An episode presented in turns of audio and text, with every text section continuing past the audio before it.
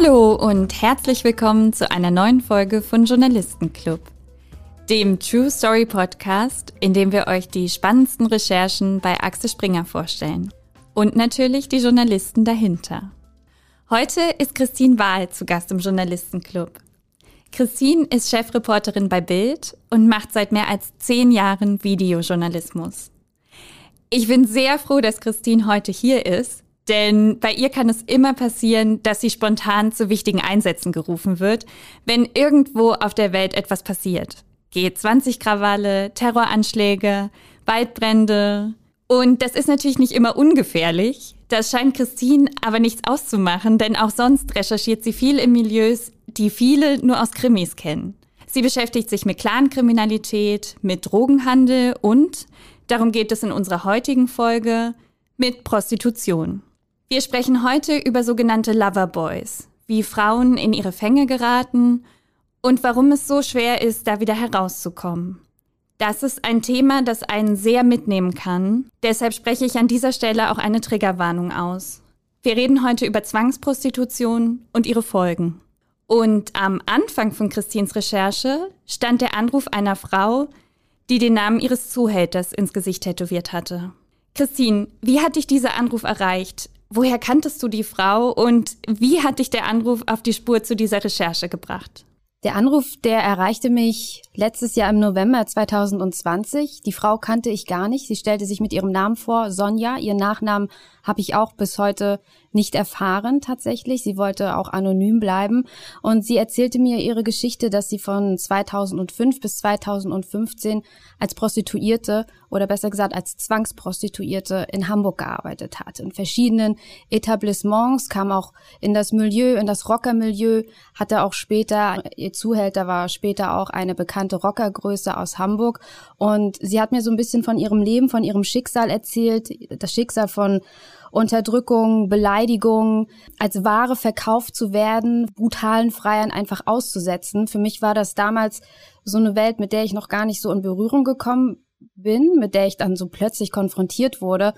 Und das, was sie mir dann erzählt hat, du hast es jetzt auch schon in deiner Anmoderation gesagt, dass sie später auch den Namen ihres Zuhälters sich in ins Gesicht tätowieren lassen musste, als Zeichen, als Markenerkennung, du gehörst mir, du bist, du bist mein einfach das hat mich schockiert. Das war grausam. Ich konnte mir das gar nicht vorstellen, dass das hier in Deutschland passiert. Und da ging aber so mein journalistisches Gespür einfach an und ich wusste, da, da steckt mehr dahinter und es hat mich wirklich, wirklich in diese Welt gezogen und ich habe da wirklich schreckliche, schreckliche Dinge erfahren und auch Frauen kennengelernt, die mir wirklich unglaublich schreckliche Dinge erzählt haben, die hier in Deutschland passieren. Über diesen Besitzanspruch will ich später auch gern noch mit dir reden, weil ich auch das Gefühl hatte, das zieht sich durch viele Fälle so durch. Ja. Erstmal vielleicht nochmal zu dem Begriff Loverboys, so werden diese Zuhälter ja oft genannt. Und ich fand diesen Begriff so wahnsinnig irreführend. Erstens, weil Boys ja irgendwie sowas, sowas harmloses, junges suggeriert. Die Zuhälter ja oft aber doppelt so alt oder, oder noch viel älter als ihre Opfer sind und es ja wirklich auch nicht um Liebe geht, sondern um sehr krassen Machtanspruch und emotionalen Missbrauch. Wie ist denn diese Masche der Loverboys? Wie funktioniert das eigentlich? Also du hast vollkommen recht. Es klingt so ein bisschen nach, es klingt so lieb und zahm. Aber Loverboys sind eigentlich wirklich Zuhälter beziehungsweise Menschenhändler. Und diese Loverboy-Masche ist wirklich eine Masche, um Frauen in die Prostitution zu bringen. Das fängt tatsächlich ganz harmlos an. Es sind Verführer, es sind kriminelle Verführer. Es sind so meistens Männer so zwischen, nicht immer, aber davon kann man ausgehen, so zwischen 18 und 28 Jahre, sehr charmant. Sie erschleichen sich oder schleichen sich so in das Leben von jungen, vor allem gerade auch minderjährigen Mädchen ein, durch wirklich eine charmante, mitfühlende Art. Sie machen Geschenke, sie haben ein gutes Gespür tatsächlich auch für die Mädchen, welche Mädchen sie auswählen. Das sind auch Mädchen, also es kann grundsätzlich jedem Mädchen passieren. Da ist wirklich keine Schicht, keine soziale Schicht ausgenommen, von gut bürgerlich, aber auch sozial schwach. Und diese Loverboys suchen sich dann vor allem Probleme bei den Mädchen, gerade auch so in der Pubertät, wenn es Probleme im Elternhaus gibt oder wenn es Probleme in der Schule gibt, da kommen dann diese Loverboys und haben dann dieses Mitgefühl, bieten so diese starke Schulter an, wo sich die Mädchen dann, wo die Mädchen ihre Gedanken und Gefühle sich offenbaren können, die, die Gefühle, die sie vielleicht ihren, ihren Eltern nicht offenbaren wollen. Und dann ziehen sie sie so Schritt für Schritt in ihrem Bann und irgendwann verlieben sich diese Mädchen in diese Männer. Und dann äh, hat die Falle zugeschnappt. Und du hast zwei Frauen getroffen, denen genau das passiert ist, Sandra Norak und Katharina M.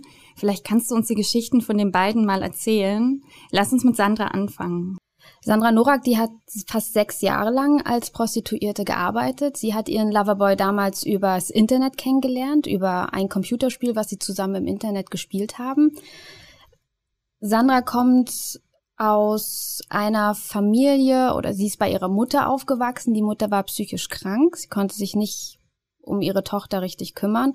Und sie hat immer so einen Ausweg gesucht aus dem Alltag. Sie stand kurz vor ihrem Abitur, hat immer dieses Online-Computerspiel gespielt und hat dann diesen Loverboy oder ihren Freund kennengelernt. Und man verstand sich gut und auch da war es wieder so, die starke Schulter. Er konnte sich in ihre Probleme einfühlen, sie hat sich sicher gefühlt, sie hat sich gut bei ihm gefühlt und sie hat sich dann in ihn verliebt. Und irgendwann kam es dann zu dem ersten Treffen das lief noch ganz normal ab. Sie haben, sind essen gegangen und er hat sie immer mehr in seine Szene hineingezogen, indem er sie tatsächlich irgendwann liefen diese, diese Dates dann ab. Er hat sie mit ins Bordell genommen zum Kaffee trinken. Und so lernte sie dann auch so seine Freunde kennen. Und irgendwann kam immer wieder mal zu diesen Treffen in diesen Bordellen. Und das war für sie irgendwann dann normal tatsächlich. Sie hat sich mit diesen Leuten angefreundet, die war total nett zu ihr. Und irgendwann hat er dann zu ihr gesagt so, ja, könntest du dir das vorstellen? Und da hat sie erstmal gesagt, nein, absolut gar nicht. Und dann die Beziehung ging dann weiter. Das ist, so eine Beziehung wird über Monate, teilweise auch über Jahre aufgebaut. Von ihrer Mutter hatte sie dann sich auch sehr distanziert, hatte auch gar keinen Kontakt mehr. Und irgendwann hat er dann zu ihr gesagt, er hätte eine schwere Krankheit und er bräuchte jetzt ihre Hilfe. Schwere Krankheit, weil er eine teure Behandlung bezahlen muss oder teure Medikamente und er bräuchte Geld von ihr. So, und sie war ja, hat ja schon mal Kontakt zu diesem Rotlichtmilieu gehabt, indem er sie ja zum Kaffeetrinken mitgenommen hat. Und da meinte er dann zu ihr, wenn du mich liebst, dann gehst du für mich anschaffen. Und dann hat sie tatsächlich das Abitur für ihn abgebrochen und ist dann anschaffen gegangen. Sie hat dir das total eindrücklich beschrieben, wie sie von ihm so emotional auch gepackt wurde. Können wir mal kurz reinhören? Er hat mich gepackt eben durch diese emotionalen Sachen. Er hat da genau gewusst, welche Knöpfe er drücken muss. Er hat so auf den Beschützer gemacht. Irgendwann hat er mir dann gesagt, ja, er hat sich jetzt in mich verliebt und er würde mich gerne real kennenlernen. Dann hat er halt irgendwann angefangen, mich mit in Bordelle zu nehmen und dann ging es eben kurz danach los mit dieser Schuldenmasche, ja, wo er dann zu mir gesagt hat, ähm, ja, aber damit kann man halt gut Geld verdienen. Und das war so, dass ich dort eingearbeitet wurde von einer Frau, die schon ähm, für ihn als Prostituierte gearbeitet hatte. Wie hast du Sandra und Katharina eigentlich kennengelernt? über eine intensive Recherche. Ich habe mich natürlich Stück für Stück, nachdem ich dieses Telefonat mit Sonja, dazu muss ich tatsächlich auch dazu sagen, zu einem Interview mit Sonja ist es nie gekommen. Sie ist irgendwann zurückgerudert, weil sie Angst hatte, weil sie wirklich, sie lebt heute irgendwo in der Nähe von Hannover und hatte wirklich Angst dann, dass doch nochmal wieder jemand eine alte Rechnung offen hat und sie aufsucht. Also sie wollte mit diesem Thema nicht mehr, nichts mehr zu tun haben. Sonja, das ist die Frau, die den Namen ihres Zuhälters ins Gesicht tätowiert hatte, die dich mit ihrem Anruf auf diese Recherche gebracht hat. Ganz genau. Sonja, ne? Zu diesem Interview ist es nicht gekommen und dann habe ich natürlich überlegt, dann ruhte das so ein bisschen eine Zeit lang, paar Monate und ich habe dann Anfang 2021 angefangen, mich wieder diesem Thema zu nähern. Ich habe viel gelesen im Internet, ich habe mir Talkshows angeguckt, ich habe mir ich habe Bücher gelesen und dieser Name Sandra Norak, der tauchte immer wieder auf, weil sie mittlerweile tatsächlich eine große Verfechterin ist des nordischen Modells. Also nordische Modell kommt aus Schweden, was bedeutet, dass Freier bestraft werden, wenn sie sich eine Prostituierte kaufen. Die Prostituierten werden nicht bestraft äh, und ihnen wird tatsächlich durch dieses, dieses nordische Modell auch Ausstiegshilfen aus dem Milieu tatsächlich angeboten. Ich habe dann Kontakt zu Sandra aufgenommen. Katharina habe ich später kennengelernt, weil sie ein Buch geschrieben hat über ihr Schicksal und zusammen mit einer ähm, Journalistin tatsächlich. Ich habe die Journalistin dann angeschrieben, meinte so, ist es vielleicht möglich, mit Katharina Kontakt aufzunehmen. Es hat sehr, sehr lange gedauert dann.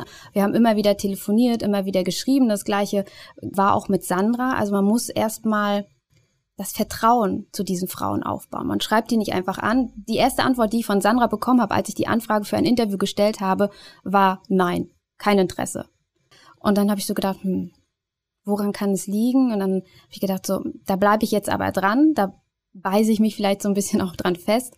Und dann haben wir wirklich, wir haben geschrieben, wir haben Mails geschrieben. Ich glaube, ich kann mittlerweile da ein Buch draus binden, wirklich seitenweise. Also nicht nur 10, 20 Zeilen, sondern wirklich mehrere A4-Seiten voll. Dann haben wir irgendwann auch angefangen zu telefonieren, wobei das auch erst sehr, sehr spät am Ende war, weil auch da ist so die persönliche Nummer rausgeben. Auch da muss erstmal Vertrauen aufgebaut werden. Dieses Thema ist so ja so intim und privat und auch die Details, was ich da erfahren habe, was Sandra mir dann auch später und auch Katharina vor allem auch mir erzählt haben, es ist so, das ist so intim, da muss erst ein Vertrauen aufgebaut werden, gerade vor allem auch bei den Frauen, wo das Vertrauen so äh, bestialisch oder äh, total zerstört wurde. Ja, die haben jemanden geliebt, einen Mann geliebt, haben sich dem völlig hingegeben und dieses Vertrauen, was ihnen diese Männer gegeben haben, wurde völlig zerstört.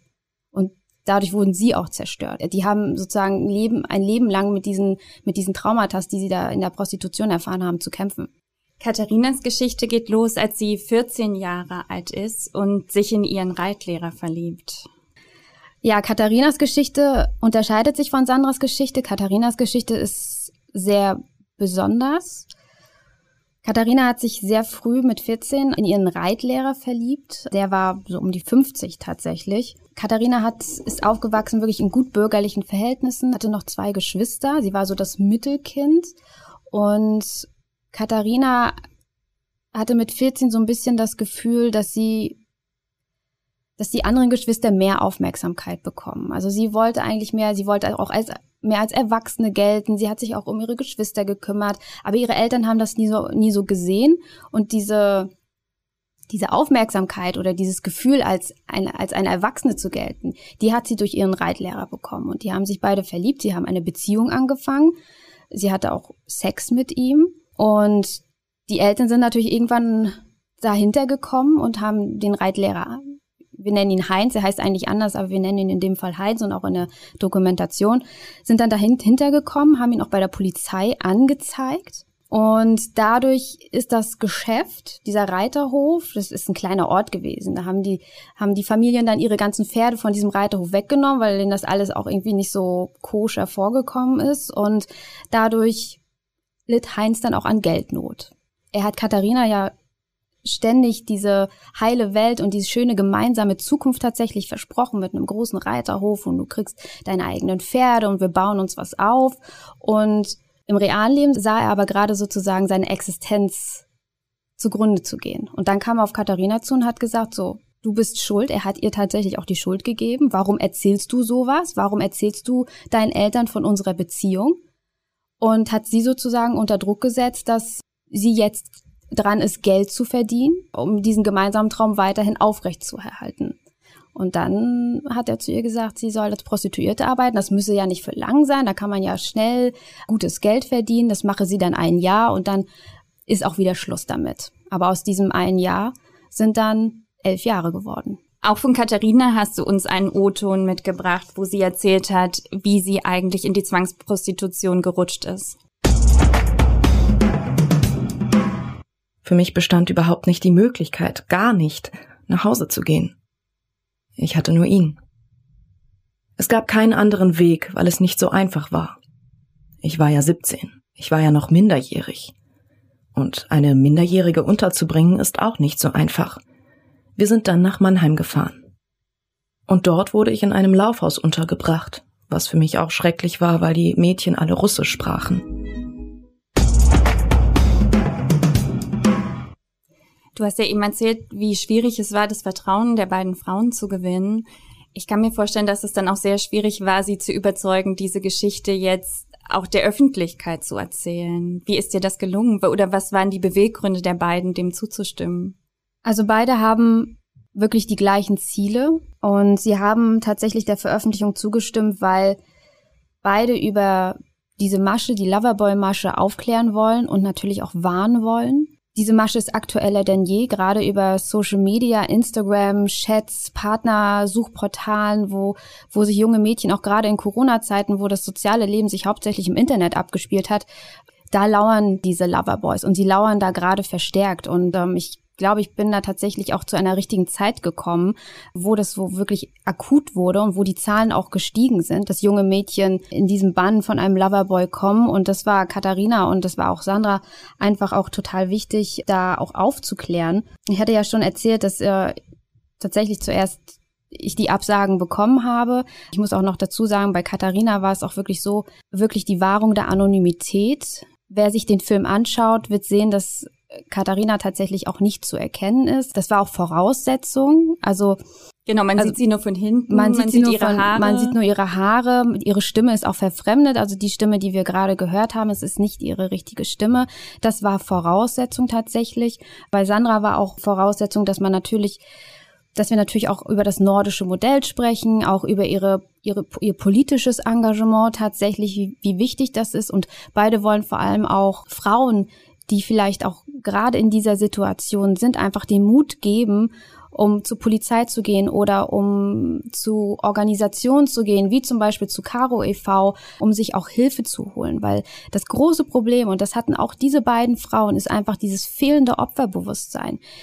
Sie wussten gar nicht, oder sie hatten gar nicht das Gefühl, dass sie zwangsprostituiert werden. Sie haben es freiwillig gemacht für jemanden, den sie geliebt haben tatsächlich.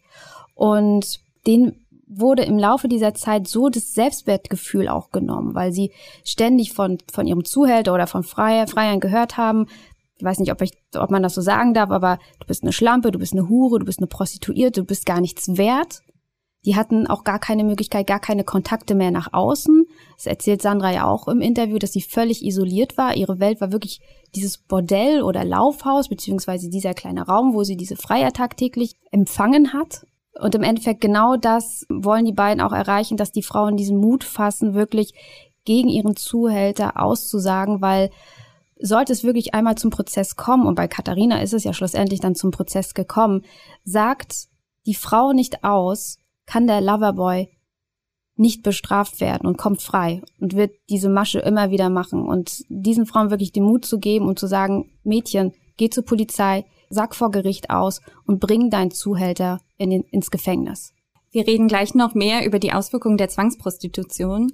Vorher wollen wir aber gerne noch ein bisschen was über dich erfahren. Nachgebohrt. Ich würde dir jetzt ein paar Fragen zu dir und deiner journalistischen Karriere stellen, auf die du am besten ganz kurz antwortest. Bist du okay. bereit? Ich bin bereit. Wenn es mal wieder von jetzt auf gleich für eine Recherche in den Flieger geht, was darf auf keinen Fall fehlen? Zahnbürste. Absolut wichtig, Zahnbürste. Ich habe schon erwähnt, du beschäftigst dich ganz viel mit Themen, die andere Leute nur aus Krimis kennen. Was ist dein Antrieb dafür? Mein Antrieb ist, die Menschen in diese Parallelwelt mitzunehmen, weil ich sehe Dinge, ich erlebe Dinge, die die meisten Menschen nie in ihrem Leben wahrscheinlich sehen werden, ähm, wenn ich in Erdbebengebieten bin oder in ja wirklich in den in den Milieus der der Clans oder oder Rocker oder der Prostitution. Ähm, das sind einfach Parallelwelten, die bleiben für die meisten Menschen verborgen und ich möchte einfach, dass die Menschen auch sehen, was in Deutschland so passiert und in der Welt vor allem auch. Du machst seit über zehn Jahren schon Videojournalismus. Was war damals anders als heute? Ich würde mal sagen, der Unterschied ist einfach, dass es früher, vor zehn Jahren, gab es noch kein Netflix. So. Und jetzt gibt es Netflix und jetzt sieht man diese ganzen qualitativ hochwertigen Dokus und da möchten wir halt auch hin. Da möchte ich halt auch hin. Das ist mein Ziel, immer wieder besser zu werden. Ich habe angefangen im Web-TV, also kurze, schnelle Nachrichten, eine Minute, 1,30er, zwei Minuten. Mittlerweile bewege ich mich in dem Rahmen von 45 Minuten. Das ist natürlich ein ganz anderer Aufwand, den man machen muss. Ähm, sind natürlich ganz andere Zeiten, Drehzeiten, Postproduktionszeiten sind, sind viel, viel länger dadurch auch, aber es macht halt unglaublich viel Spaß, weil man viel, viel tiefer in die Thematik eintauchen kann. Und wenn, wenn es früher halt das schnelle, wackelige Video, Hochkantformat am besten auch mit diesen, mit den ersten Handys gedreht wurden, wird heute natürlich mit den, mit, mit den neuen Handys und damit mit der neuen Technik kann natürlich wunderbar ganz tolle Sachen gemacht werden und dann kommt noch die Drohne dazu. Man hat halt so viel tolle Möglichkeiten, sich einem Thema zu nähern und ein Thema zu erzählen. Und das macht unglaublich viel Spaß. Und ich bin froh, dass wir uns da so weiterentwickelt haben. Ich bin froh auch, dass die Marke Bild sich so weiterentwickelt hat, gerade auch mit, mit der Original Bild-Doku tatsächlich und dass wir da immer wieder besser werden und immer kräftig noch weiter produzieren. Und vielleicht uns, vielleicht nicht ganz auf das Niveau von Netflix kommen, aber uns auf jeden Fall dem nähern. Weißt du noch, was dein erstes Video war? Ich bin tatsächlich schon relativ früh so mit Fotografie und Video in Verbindung gekommen. Das liegt auch daran, dass mein Vater früher ein kleines Kino bei uns im Ort betrieben hat. Und deswegen habe ich äh, schon immer liebe ich Film und äh, liebe ich vor allem Video. Und so meine ersten Aufnahmen waren tatsächlich die goldene Hochzeit von, mein, von meiner Großtante, äh, wo ich da mit noch so einem Camcorder wirklich rumgerannt bin und einfach wahllos auf Record und Stopp und alles versucht habe, irgendwie einzufangen. Ähm, das fanden natürlich die Verwandten manchmal nicht so gut, aber im Endeffekt Endeffekt, meine Großtante fand ihre goldene Hochzeit, glaube ich, sehr gut, äh, sehr gut aufgenommen, sehr gut eingefangen und wird natürlich gerne auch mal wieder auf gewissen Feierlichkeiten auch mal gezeigt, was die kleine Christina damals in ihren ersten Jahren, ich glaube, ich war da so fünf oder sechs aufgenommen hat. Was ist bei deinen Recherchen wichtiger? Mut oder Hartnäckigkeit? Ich glaube, man muss den Mut haben, hartnäckig zu sein. Tatsächlich. Man darf nicht aufgeben. Und wenn man eine Absage hat, muss eine Absage nicht immer gleich eine endgültige Absage bedeuten, sondern man muss da dranbleiben.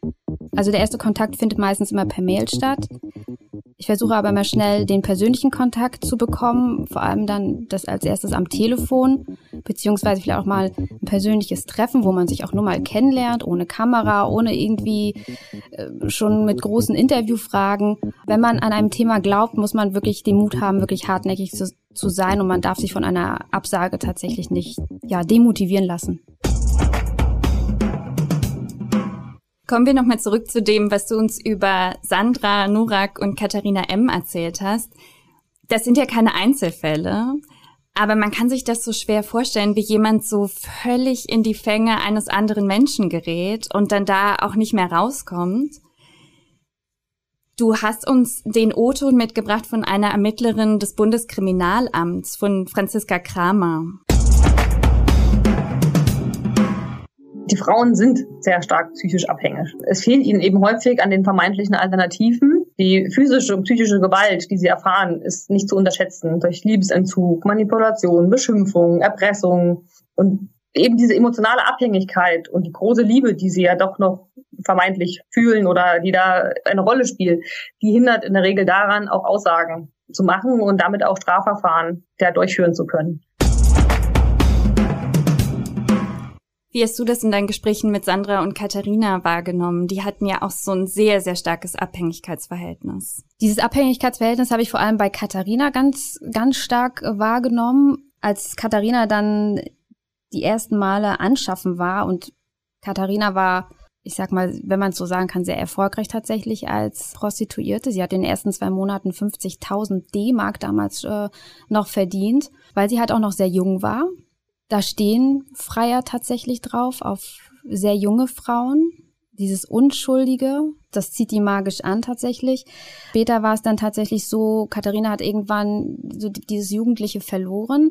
Dann wurde ihr von Heinz empfohlen, sie sollte sich doch bitte die Brüste vergrößern lassen, wenn schon nicht mehr das jugendliche Aussehen, dann doch bitte muss der Körper dementsprechend geformt werden.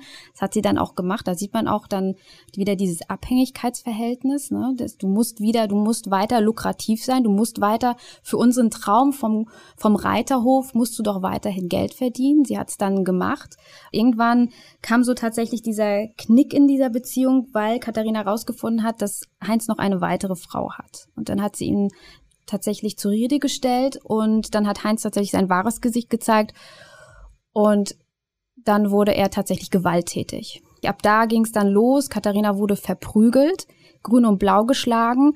Immer wieder kamen ihr die Gedanken, ich möchte sterben, dann wäre es endlich alles vorbei, sowohl mit der Prostitution als auch diese, diese ständigen Gewalteinwirkungen, Beschimpfungen. Er hat sie auch vergewaltigt. Sie musste trotzdem als Prostituierte natürlich weiter arbeiten und dann war natürlich nicht mehr dieses jugendliche Aussehen, was die Freier so heiß gemacht haben, wenn ich das so sagen darf, sondern dass die Frau grün und blau geschlagen war. Und auch das finden Freier, das muss man sich mal vorstellen, dass da ein Mann hinkommt, Geld für eine Frau bezahlt, die auch noch grün und blau geschlagen ist und genau sich die aussucht, weil, weil es ihn irgendwie antörnt, dass sie irgendwelche Striemen an den Händen hat. Das, das ist wirklich krank. Und wenn man da wirklich, wenn man das so erfährt und das auch so hört, dann glaubt man wirklich, dass, dass ganz Deutschland wirklich böse ist. Man muss wirklich sagen, pro Jahr gehen 1,2 Millionen Männer Freier zu einer Prostituierten. Das ist nicht wenig. Wir reden nachher auch nochmal über das nordische Modell, für das sich Sandra Norak ja genau deswegen auch sehr stark einsetzt. Vorher interessiert mich aber noch der Punkt, den du vorhin schon mal erwähnt hast, dass die Frauen eben so stark als Objekt behandelt werden, wirklich auch Eingriff auf ihre Körper genommen wird. Also du hast gerade von der Brustvergrößerung bei Katharina gesprochen. Bei Sandra war es, glaube ich, ein Tattoo, was sie sich auf den Rücken stechen lassen musste. Ne? Das war auch so ein purer Ausdruck der Macht eigentlich, oder? Das Tattoo ist eigentlich ein Symbol dafür, du gehörst mir, dein Körper gehört mir, dein Ge Körper gehört nicht dir. Dein Körper gehört mir, beziehungsweise er gehört den Männern, die Geld für dich bezahlen, die Freie und die können mit dir machen, was sie wollen. Und ich als Zuhälter, ich brandmarke dich. Und Sandra hat ein Tattoo. Sandra hat kein kleines Tattoo irgendwo am Arm oder am Bein, sondern Sandra hat das Tattoo großflächig auf dem Rücken, über dem ganzen Rücken. Und das ist ein Drache. Und dieser Drache ist das Markenzeichen ihres Zuhälters gewesen tatsächlich. Dadurch, dass es natürlich auch gestochen wurde und sie es natürlich jeden Tag im Spiegel sieht, wenn sie duschen geht, wenn sie aus der Dusche steigt, wenn sie sich anzieht, auch das schmälert dieses Selbstwertgefühl einfach. Dieses wirklich, ich habe keine Möglichkeit, ich bin nicht frei, ich gehöre einem Mann, dem ich eigentlich vertraut habe, der mir aber hier gerade das Leben wirklich zur Hölle macht. Und irgendwie muss ich es durchstehen. Also entweder sterbe ich oder ich finde noch die Kraft, die letzte Kraft, um und versuche da irgendwie das durchzustehen, beziehungsweise um irgendwie auch aus dieser Situation rauszukommen. Und gerade solche Tattoos, wir hatten es ja anfangs schon mal gesagt, auch bei der Sonja, die hatte das Tattoo ja tatsächlich im Gesicht. Wenn in, im Gesicht einer Frau irgendwas gestochen wird und das, vor allem, wenn man das auch gar nicht will und dann ist das auch noch dein Name und du rennst sichtbar mit dem Namen deines Zuhälters durch die Straßen oder stehst, stehst auf der Straße. Das ist natürlich für den Zuhälter eine, eine Art Machtsymbol anderen Männern, Zuhältern gegenüber. Du sprichst meine Frau nicht an. Wenn du meine Frau ansprichst, weißt du eigentlich, du kommst eigentlich zu mir, du kommst zu mir, wenn du mit mein, über meine Frau sprechen willst. Oder willst, wenn, willst du meine Frau abkaufen, dann komm zu mir. Du kennst ja meinen Namen, du siehst ihn ja in ihrem Gesicht. Dann können wir sprechen, dann können wir Geschäfte machen. Aber meine Frau sprichst du nicht an. Du hast mit einer forensischen Gutachterin gesprochen, Nala Saime. Und die hat dir viel auch erzählt über die Seite der Loverboys. Wir können einmal in eine Aussage von ihr reinhören und dann bin ich gespannt, was du noch dazu erzählst. Häufig ist es eben so, dass ausgeprägt psychopathische Eigenschaften bei diesen Loverboys äh, vorhanden sind. Also sie sind sehr narzisstisch, sie haben diesen oberflächlichen Charme, sie haben diese exzellenten Manipulationsfähigkeiten, sie beherrschen dieses Spiel mit Zuckerbrot und Peitsche. Es geht nicht um diese junge Frau, konkret persönlich als Mensch, sondern sie ist einfach ein Objekt, das man wirtschaftlich ausbeuten kann. Es geht um massive Unehrlichkeit als sozusagen durchgehendes Konzept des, äh, der Art der Kommunikation und des Beziehungsaufbaus. Es geht um Reuelosigkeit, mangelnde Schuldgefühle, absolute Rücksichtslosigkeit, um eigenen Vorteil zu maximieren. Also wir haben ja auch gerade gehört, wenn der Loverboy sein Ziel erreicht hat und das Mädchen in die Prostitution geschickt hat, dann geht es tatsächlich nur noch um den Profit. Also der Körper des Mädchens muss maximalen Profit erbringen. Bringt das Mädchen das nicht, dann wird das Mädchen unter Druck gesetzt, dann muss geguckt werden, wo muss optimiert werden, ähm, wo, woran liegt das, was, was wünscht sich der Freier und dann wird sich das Mädchen so hingeformt. Da hat auch keiner mehr Mitspracherecht. Es geht wirklich dem Zuhälter da gar nicht mehr um Liebe. Es geht da einfach nur noch um, um das Finanzielle, um das Geld, dass das junge Mädchen oder dass die junge Frau dann am Ende des Monats ein, einfach einen großen Batzen Geld dem Zuhälter übergibt. Die Prostituierten an sich, die kriegen ja auch gar kein Geld so. Der Freier bezahlt meistens immer den Zuhälter. Das geht dann alles in seine Tasche. Die sehen gar nicht, die kriegen vielleicht mal ein Taschengeld, um sich vielleicht mal Lebensmittel zu kaufen oder vielleicht mal neue Dessous oder was, was zum Anziehen, aber, oder natürlich um auch Drogen zu kaufen, also weil viele Prostituierten dann auch ja irgendwann dann in diese Drogen- und Alkoholsucht nachher abrutschen, um das überhaupt also diese Brutalität und diese ständigen wechselnden Freier überhaupt auch, damit sie es überhaupt schaffen und überhaupt das zu überleben, betäuben sie sich dann mit, mit Drogen oder Alkoholtaktiken. Und das muss natürlich auch finanziert werden. Das ist auch natürlich so eine Art Abhängigkeitsverhältnis, wenn der Zuhälter dann natürlich auch, oder der Loverboy, ähm, dann auch noch der, die, die Prostituierte mit, mit Drogen dann beliefert. So. Und irgendwann der Körper braucht das und lächzt danach und braucht es immer wieder und da heißt dann halt auch wieder dieses Abhängigkeitsverhältnis. Das muss die Prostituierte natürlich auch bezahlen. Das gibt es nicht einfach kostenlos. Geht immer mehr von dem Geld ab und irgendwann ist nichts mehr übrig und dann geht wirklich eins zu eins das, was die junge Frau von dem Freier bekommt, eins zu eins zu dem Zuhälter. Wenn die Frau dann lukrativ ist und je jünger die Frau ist tatsächlich, umso lukrativer ist sie und sollte sie das irgendwann nicht mehr sein, dann wird sie entweder weiterverkauft in diesem Milieu an andere Zuhälter oder es gibt auch Spekulationen darüber, dass die Frauen dann sich anderweitig dann entledigt wird tatsächlich. Auch das kommt vor. Also auch Mord in dem Milieu kommt vor. Es gibt Organisationen, die versuchen, diesen Frauen zu helfen. Du hast mit denen auch gesprochen. Caro e.V. hast du vorhin schon erwähnt. Die haben aber was ich sehr traurig fand, auch nicht den Anspruch, die da rauszuholen, weil sie selber wissen, wie schwer es ist, sondern die versuchen ja tatsächlich vor allem, denen das Leben unter den gegebenen Umständen so erträglich wie möglich zu machen. Ja, das stimmt. Natürlich ist immer das Ziel, die Frau davon zu überzeugen, aus diesem Milieu auszusteigen. Aber das funktioniert halt tatsächlich nicht so einfach. Und Caro e.V. macht eine ganz, ganz tolle Arbeit. Sie besuchen die Frauen, versuchen mit diesen Frauen zu sprechen, bieten denen auch eine warme Mahlzeit mal an, kommen mit Hygieneartikeln, Tampons, Zahnbürsten, Zahnpasta, Deos, also alles, was man so tagtäglich braucht oder auch Feuchttücher, versuchen natürlich dadurch das Vertrauen dieser Frauen zu bekommen, dann auch ohne dieses Vertrauen können, kann auch Caro e.V. Kann, kann da nichts machen, weil diese Frauen haben so unglaubliche Angst, erwischt zu werden. Wenn der Zuhälter das sieht, das ist ja meistens so, Caro e.V. ist vor allem auch in Tschechien am Straßenstrich unterwegs und da, wo die Frau steht, ist der Zuhälter meistens nicht weit weg und die, die müssen halt immer so Situationen finden, wo sie mit den Frauen ins Gespräch kommen, um mit ihnen dahingehend auch zu sprechen oder ihnen die Möglichkeiten aufzuzeigen, wir können euch Schutz geben, ihr müsst es bloß wollen. Und das ist halt dieser Knackpunkt. Die Frauen müssen es wollen. Aber die Angst, die sie haben, von ihrem Zuhälter irgendwie dann wieder verprügelt, geschlagen zu werden oder was, was auch immer passieren sollte, die ist halt extrem groß bei den Frauen. Und deswegen haben viele Frauen einfach nicht den Mut auszusteigen oder beziehungsweise auch später gegen ihren Zuhälter dann auszusagen. Die Leiterin von Caro e.V., Katrin Schauer-Kelpin, die ja sehr nah an den Frauen dran ist, die hat sich ganz klar dazu geäußert, was Zwangsprostitution mit der Psyche der Frauen macht. Und du hast auch mit einer Traumapsychologin gesprochen, mit Dr. Ingeborg Kraus, die sich sehr ähnlich dazu geäußert hat.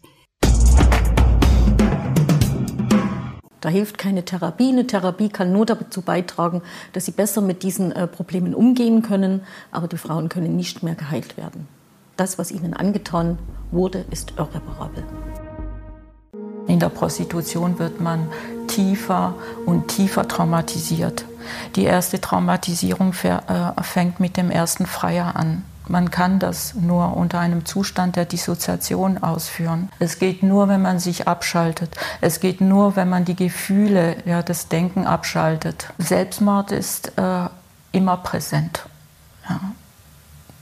Das ist äh, für diese Frauen immer so im Hinterkopf eine Lösung. Wie war das für dich dann, in diesem Umfeld zu recherchieren? Ich kann mir vorstellen, dass man das stellenweise wirklich nur sehr schwer ertragen kann, was man da sieht. in diesem Milieu zu recherchieren und was man da erfährt, auf jeden Fall. Das ist, ich glaube, gerade als Frau trifft mich das natürlich auch noch mal viel mehr. Gerade wenn man natürlich auch hört, dass man, dass vor allem minderjährige Mädchen zur Prostitution gezwungen werden oder noch viel, viel krasser. Das hatte mir auch Katrin Schauer-Kelpin erzählt. Gerade in Tschechien ist es auch, auch der Kinderstrich, der, der da sehr beliebt ist. Also da sind viele Frauen tatsächlich tätig aus dem Ostblock, aus Rumänien, aus Moldau, aus der Ukraine, die gelockt werden, auch mit der Loverboy-Masche tatsächlich oder gelockt werden mit einem tollen Jobangebot, erst nach Deutschland, weil sie dort als äh, vielleicht im Restaurant arbeiten und dann sieht aber die Wahrheit ganz anders aus. Dann sieht die Wahrheit nämlich aus, du stehst am Straßenstrich in, in Tschechien. Und viele Frauen bekommen auch sehr schnell Kinder und diese Kinder sind dann auch in diesem Teufelskreis dann gefangen. Und es ist wirklich grauenvoll, es ist eklig, es ist abartig. Es ist wirklich unvorstellbar. Ich, ich, ich wusste, dass es Prostitution gibt, ich wusste auch, dass es irgendwie Zwangsprostitution gibt, aber wie krass das wirklich, wirklich im wahren Leben ist, das hätte ich mir tatsächlich nicht, nicht vorstellen können. Ingeborg Kraus hat es ja auch gerade erzählt oder Katrin Schauer-Kelpin hat es ja auch erzählt, diese Traumata, die diese Frauen dann erleiden, weil sie auch schon frühzeitig in diesem Milieu arbeiten und wirklich schreckliche Dinge erfahren, Brutalität, Beleidigung, du bist nichts wert, beschimpft werden, wirklich ganz tief gehalten werden, die können gar keine eigene Persönlichkeit, gar kein eigenes Selbstwertgefühl entwickeln. Diese Schäden sind tatsächlich wirklich irreparabel und eine Therapie kann, kann helfen, irgendwie mit dem Problem umzugehen oder mit diesen Traumata umzugehen. Aber es ist halt auch so, und das hat auch Ingeborg Kraus mir erzählt, sie können, wie Katharina und auch wie Sandre, die haben jetzt ein eigenständiges Leben, sie haben diesen, diesen Schritt aus diesem Milieu geschafft. Aber es ist immer noch so, es ist schwierig für diese Frauen Vertrauen aufzubauen. Es dauert sehr lange, einem Menschen äh, wirklich das Vertrauen zu schenken, das ähm, wirklich auch private oder intime Sachen sich fremden Menschen auch zu öffnen. Die Traumata ähneln tatsächlich dem eines Soldaten, der aus dem Krieg kommt, also dieses posttraumatische Belastungssyndrom. Das heißt, gewisse Sachen, wenn die gewisse Worte hören jetzt im späteren Leben oder gewisse Gerüche oder Musik hören, dann werden diese Gedanken wieder getriggert von damals. Du bist nichts wert, du fühlst dich eklig, dann kommen diese Selbstmordgedanken wieder. Kann man durch Therapie, kann man das vielleicht ein Stück weit verbessern, man kann das wahrscheinlich auch durch Medikamente ein Stück weit verbessern, aber diese Frauen haben wirklich ein Leben lang mit diesen Sachen zu kämpfen. Und das werden die auch niemals vergessen, weil das so tief wirklich ähm, sich eingebrannt hat. Von diesen Selbstmordgedanken hat Katharina dir ja auch erzählt. Ich war betrunken und schluckte mehr als 200 Tabletten und ging ins Bett in der Hoffnung, dass ich nie wieder aufwachen würde. Am frühen Nachmittag kam Heinz und weckte mich mit seinem lautstarken Hereingepoltere. Ich wachte auf, in dem Augenblick, in dem ich realisierte, dass ich noch am Leben war, überkam mich unendliche Traurigkeit. Und genau deshalb setzen sich jetzt beide Frauen für das nordische Modell ein. Du hast schon kurz erzählt, wie das funktioniert. Also im Prinzip ist es so, die Freier werden dafür bestraft, dass sie Prostituierte aufsuchen. Und Sandra hat in ihren Worten auch gesagt, warum sie das eigentlich richtig so findet. Also es ist definitiv ein Problem, dass Prostitution in unserer Gesellschaft so normal geworden ist, ähm, weil überhaupt gar kein Bewusstsein darüber besteht, wie die Geschichten und die Schicksale der meisten Frauen in der Prostitution oder in diesen Bordellen überhaupt aussehen. Es wird sich eine Frau oder ihre Dienstleistung gekauft, ja, als äh, würde man zum Bäcker gehen und sich eine Breze kaufen. Da ist so ein Anspruchsdenken da. Wenn dieses Geld bezahlt wurde, dann ähm, darf ich mit diesen Menschen auch machen, was ausgemacht war. Kannst du was zu den ersten Erfahrungen sagen aus Schweden? Hat man das Gefühl, das funktioniert so? Also in Schweden funktioniert das tatsächlich sehr gut, weil dieses nordische Modell, das wird auch in den Schulen jungen Leuten tatsächlich auch schon frühzeitig beigebracht.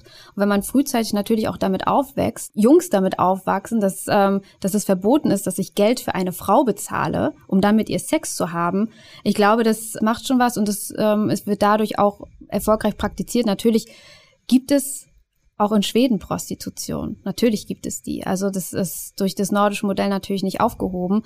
Aber es ist tatsächlich wichtig und ich, ich begrüße dahingehend natürlich auch das nordische Modell, dass ja natürlich Freier bestraft werden und nicht die Prostituierte und vor allem, dass halt auch Frauen, die in dieser Zwangslage, in diese Zwangslage gekommen sind, ob es jetzt durch Loverboys sind oder durch andere Methoden tatsächlich, dass denen auch geholfen wird, dass denen auch vom Staat die Möglichkeit gegeben wird, raus aus dieser Situation zu kommen und ein neues Leben zu beginnen. Das ist in, in Deutschland ist das eigentlich gar nicht, gar nicht möglich. Wir haben ein Prostitutionsgesetz, was Prostitution erlaubt. Also in Deutschland wird, wird es Zuhältern sehr, sehr, sehr, sehr leicht gemacht, hier Frauen wirklich in die Zwangsprostitution zu schicken. Das hat Sandra auch erzählt, ne, dass teilweise, wenn die Polizei dann mal ins Bordell kommt, dann lächeln die Frauen alle, weil sie natürlich so viel Angst vor ihren Zuhältern haben, dass sie dann sagen, doch, doch, wir machen das ja alle freiwillig. Genau. Und dann kann die Polizei im Prinzip ja gar nichts machen. Genau, weil genau, das ist natürlich auch wieder ein Stück weit die Angst, die sie vor den vor ihren Zuhältern natürlich haben, dass sie natürlich ihre Zuhälter decken dass sie natürlich wirklich sagen, so nein, nein, mir geht's gut. Auch Sandra hat auch erzählt in der Doku tatsächlich, dass die Polizei ja auch schon öfter bei ihr persönlich waren und sie hat auch ihren Zuhälter gedeckt tatsächlich und hat nicht gesagt, mir geht's schlecht oder ich muss im Flatrate-Bordell 20 Männer pro Tag irgendwie bedienen und äh, ich krieg kein Geld und werde auch noch geschlagen und werde auch noch beleidigt. Sandra hat auch tatsächlich kritisiert, dass sie hat jetzt auch viele Erfahrungen natürlich auch mit anderen Zwangsprostituierten gemacht, dass die Polizei auch den Frauen immer nicht so glaubt. Was natürlich auch schwierig ist für die Polizei, weil die Polizei kann nicht in den Köpfen dieser, dieser Frauen sich hineindenken. Die wissen nicht, wie, wie geht's denen wirklich so. Und die sagen sich dann auch so, naja, dann, dann verschwinde doch, dann geh doch weg. Aber dass die Frauen dann auf der anderen Seite nichts haben, kein Geld, keine Wohnung, dann auch noch drogensüchtig sind, dann die Drogen brauchen sie ja dann auch tagtäglich. Das, das fehlt dann alles. Die, die Frauen sind dann auf der Straße, die die haben dann gar nichts mehr. Und dann, äh, ja, dann sagen die Frauen halt lieber, okay, nee, dann, dann bleibe ich lieber hier und lass das über mich ergehen. Und ähm, ja, aber es ist leider ein großes Problem. Deswegen braucht man auch dahingehend einfach mehr Aufklärung und man muss deswegen auch klar diesen Frauen mehr Mut zusprechen und sie mehr an die Hand nehmen und zu sagen, okay, ich helfe dir jetzt, du hilf dir selbst auch und hol dich da auch aus dieser Situation raus. Und mit unserer Hilfe kommst du da raus. Deswegen ist auch die Arbeit dieser, dieser Organisation und Vereine, das ist ja nicht nur Caro e.V., das ist ja auch Solvo, die, es gibt ja viele verschiedene Organisationen in Deutschland, die Frauen helfen wollen. Die sind natürlich auch auf finanzielle Mittel, auf finanzielle Spenden angewiesen, die ja auch nicht in Massen natürlich zu denen kommen. Die müssen natürlich auch irgendwie haushalten mit ihrem Geld. Aber die zu unterstützen ist unglaublich wichtig. Und vielleicht, wenn die besser unterstützt werden, kann man vielleicht auch zukünftig mehr Frauen aus dieser aus dieser ausweglosen Situation tatsächlich raus. Sandra und Katharina haben es ja dann beide geschafft, die eine, glaube ich, nach sechs Jahren, die andere nach elf Jahren, da rauszukommen. Wie ist es den beiden gelungen? Sandra hat tatsächlich irgendwann gesagt, okay, es geht so nicht mehr. Die hat, sie hat dann versucht, tatsächlich über verschiedene Praktikas, sie hatte natürlich gar nichts nachzuweisen, hatte keine Ausbildung, hat ihr Abitur ja abgebrochen vorzeitig, um dort zu arbeiten und sie kann natürlich auch nicht irgendwo hingehen und sagen an die Supermarktkasse und sagen, ich möchte jetzt hier Kassiererin werden, äh, mein Lebenslauf äh, sechs Jahre Prostituierte. Also hat sie natürlich erstmal versucht über Praktika irgendwie sich in eine sich in eine andere Richtung zu orientieren. Das hat sie dann tatsächlich auch in die Richtung ähm, Tierpflegerin ähm, dann auch geschafft ein Stück weit. Die Prostitution war immer noch so parallel wurde aber immer weiter reduziert tatsächlich. Und irgendwann hat sie dann eine Festanstellung bekommen und äh, kam dann sozusagen auch daraus, hat dann ihr eigenes Geld verdient, wurde dann sozusagen unabhängig ähm, von, von ihrem Zuhälter auch und konnte sich Stück für Stück wirklich, es hat lange gedauert, es hat wirklich sehr, es hat mehrere Jahre gedauert, dann wirklich aus diesem, aus dieser, aus diesem Milieu herauskämpfen. Bei Katharina war es anders, bei Katharina endete die ganze Sache tatsächlich vor Gericht. Katharina hat gegen ihren Loverboy ausgesagt. Das war sehr, sehr schwierig für sie, weil sie ihn halt immer noch geliebt hat zu dieser Zeit. Sie hat ihn auch noch geliebt, als er noch im Gefängnis war. Heinz hat zehn Jahre bekommen, zehn Jahre Gefängnisstrafe. Es ist auch die maximale Strafe, die es für die Loverboy-Masche tatsächlich in Deutschland gibt. Und sie hat zu dem Urteil was gesagt, was ich sehr eindrucksvoll fand. Für mich war das schrecklich zu wissen, dass er so lange von mir getrennt ist. Ich war emotional noch überhaupt nicht von ihm gelöst. Ich war ihm danach auch noch hörig. Ich habe ihn auch lange Zeit danach noch geliebt. Ja, sie hat ihn auch lange Zeit danach geliebt. Das ist unvorstellbar, dass, dass, dass eine Frau sowas sagt. Aber so ist es tatsächlich gewesen. Ähm, heute ist es glücklicherweise nicht mehr so, auch dank ihrer Familie. Katharina hat nach diesem Prozess wieder den Kontakt zu ihrer Familie aufgenommen, zu der Mutter, zum Vater, zu ihren Geschwistern und die haben sie da so unterstützt und so aus, aus diesem Loch rausgeholt. Ähm, Katharina hat eine Ausbildung angefangen zur Steuerfachangestellten und Katharina versucht jetzt Stück für Stück ein weitgehend normales Leben zu führen und sich ein normales Leben aufzubauen. Und Sandra hat ja am Anfang erzählt, wie sehr sie sich geschämt hat, als sie eigentlich aus der Szene wieder draußen war. Ich habe mich echt gesellschaftsunwürdig gefühlt, ja, weil ich mir gedacht habe, oh Gott, wer will mit einer wie mir noch was zu tun haben? Und ich habe mich auch total geschämt, dass ich das überhaupt gemacht habe, dass ich das angefangen habe und habe halt gesagt, okay, ja, das war jetzt meine Schuld, jetzt brauche ich nicht jammern. Ich war halt einfach dumm und muss mir jetzt selbst helfen. War halt den Ausstieg auch nicht gerade so einfach gemacht, diese Gedankengänge. Und sie hat dann ja sogar ihr Abitur nachgemacht. Ich glaube, sie studiert jetzt Jura und will sich ja sehr stark für die Rechte von Zwangsprostituierten einsetzen. Ja, das ist richtig. Also Sandra ist jetzt mittlerweile so eine Galionsfigur geworden für, für diese Frauen stellvertretend. Sie hat es geschafft, aus einer ausweglosen Situation tatsächlich herauszukommen, ihr Abitur nachzumachen, zu studieren, Jura zu studieren, Rechtsanwältin zu werden. Ich glaube, das erste Staatsexamen hat sie jetzt auch tatsächlich geschafft und ist auch durch damit. Und sie möchte sich zukünftig wirklich für diese Frauen einsetzen und sie auch rechtlich unterstützen. Und sie glaubt, dass das auch sehr gut funktionieren könnte. Ich, ich glaube, es würde auch, funktio wird auch funktionieren einfach, weil sie von Erfahrung spricht. Und sie war in dieser Situation, sie ist so nah dran gewesen und ich glaube, dadurch wird es ihr sehr leicht fallen, einen Zugang zu den Frauen zu gewinnen und dass sich die Frauen halt auch helfen lassen. Das ist sozusagen fast schon ein Happy Ending bei den beiden, wobei wir natürlich gesprochen haben über die ganzen Sachen, die bleiben und das ist wahrscheinlich auch kein typisches Ende in der Szene, oder? Die Frauen haben ein Leben lang dieses Päckchen zu tragen, können mit Mut versuchen, dort rauszukommen oder auch vielleicht auch durch fremde Hilfe, aber vor allem ist es halt einfach wichtig, dass diese Frauen den Entschluss für sich wirklich fassen, ich möchte da raus und da muss ich dranbleiben. Und Katharina und Sandra sind natürlich ein tolles Beispiel dafür, dass es geht. Und ich finde auch, das sollte Frauen Mut geben, Frauen, die gerade jetzt auch in dieser Situation sind, sich diese Frauen zum Vorbild zu nehmen, vielleicht auch zu, Kontakt zu denen aufzunehmen. Gerade zu Sandra kann man auch Kontakt aufnehmen. Die, die hat immer ein offenes Ohr, versucht den Frauen zu helfen, kann den Frauen auch rechtlich helfen, versucht dadurch die Welt ein Stückchen besser zu machen, hoffentlich. Aber trotzdem ist es halt so, dass Katharina und Sandra, die selbst ja davon betroffen waren, ja, ich sag mal, lebenslänglich bekommen haben. Ne? Der Zuhälter kriegt kein lebenslänglich. Also der Heinz ist nach zehn Jahren jetzt rausgekommen, der ist ein freier Mann wieder, der lebt, lebt irgendwo in Süddeutschland. Aber diese Frauen sind ein Leben lang belastet. Vielen Dank, Christine, für diese Einblick in ein Thema, das sehr schwer zu ertragen ist, aber umso wichtiger. Wenn ihr mehr von Christine hören und sehen wollt, dann lege ich euch ihre Videoreportagen auf Bild.de ans Herz. Und wenn ihr nach, auf der Suche nach einem guten Podcast seid, dann hört doch mal bei den Kollegen von Travelbook rein. Die haben einen True Crime Podcast, der sich Tatort Reise nennt. Wir hören uns in einem Monat wieder mit einer spannenden Recherche. Und bis dahin freuen wir uns natürlich immer, wenn ihr uns weiterempfehlt. Vielen Dank. Bis dann.